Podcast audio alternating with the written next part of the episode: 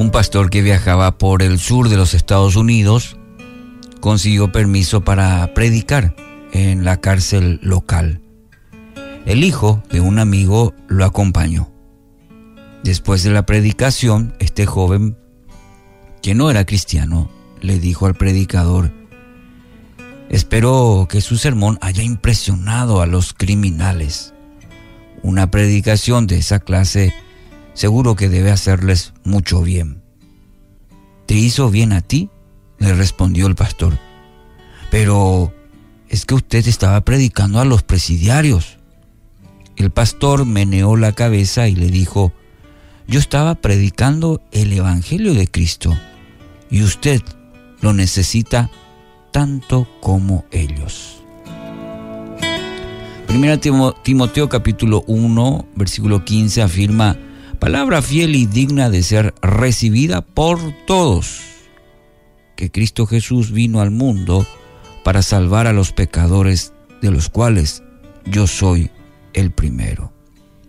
Todos necesitamos de manera urgente, necesaria, conocer y vivir el Evangelio. Consideremos el texto de hoy para entender las implicancias de este Evangelio. Según el versículo 13 del mismo capítulo de 1 Timoteo 1, dice el apóstol Pablo, habiendo yo sido antes blasfemo, perseguidor e injuriador, mas fui recibido a misericordia porque lo hice por ignorancia, en incredulidad. Este era el pasado del apóstol Pablo. Su currículum diríamos que no era tan bueno.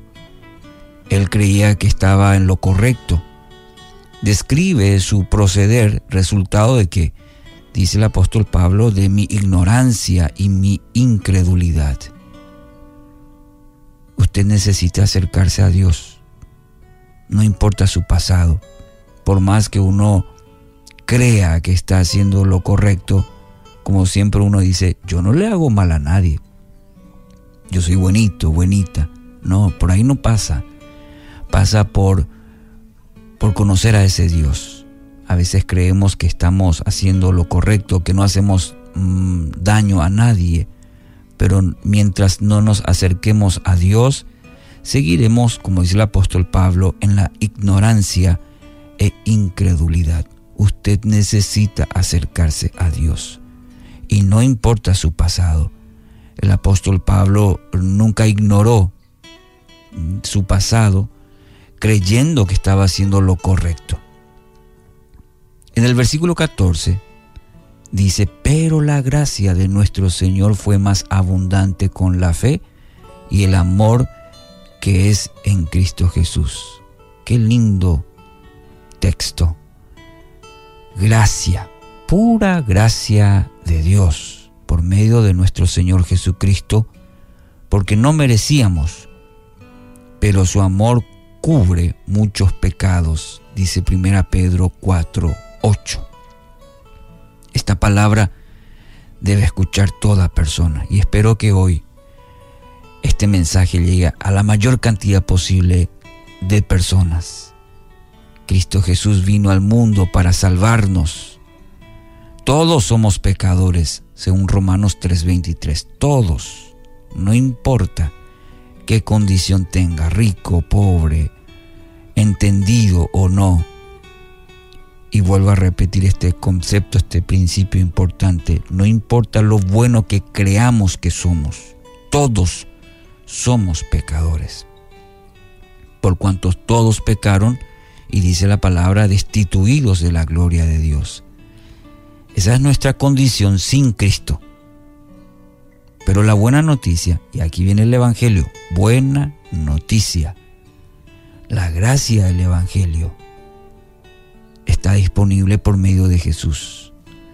Él ha pagado nuestra culpa. Y esa es la buena noticia. Y a eso me refiero que todos deben escuchar este mensaje hoy. Si llega a su corazón, no lo cierre Deje que el Espíritu Santo hable, a su mente, a su corazón, y le haga ver su condición, como dice el apóstol Pablo, en mi ignorancia, en mi incredulidad y permita que el Espíritu Santo hable a su ser. David Platt dijo una vez, el Evangelio es la revelación de quién es Dios, de quiénes somos nosotros y de cómo podemos reconciliarnos con Él. Dios se quiere revelar a usted. Le quiere mostrar de quién es usted sin Dios y llevarle a la reconciliación con Él por medio de Jesucristo. No hay otro camino, no hay otro camino. No hay otro nombre dado a los hombres en quien podamos ser salvos en Jesucristo. Así que hoy querido oyente, hoy que está usted escuchando este mensaje, este mensaje es para usted. Porque la salvación está golpeando la puerta de su corazón. Jesucristo está hablando a su vida. Y hoy tiene la oportunidad de experimentar el regalo de la salvación el, regalo de la salvación que es en Jesucristo.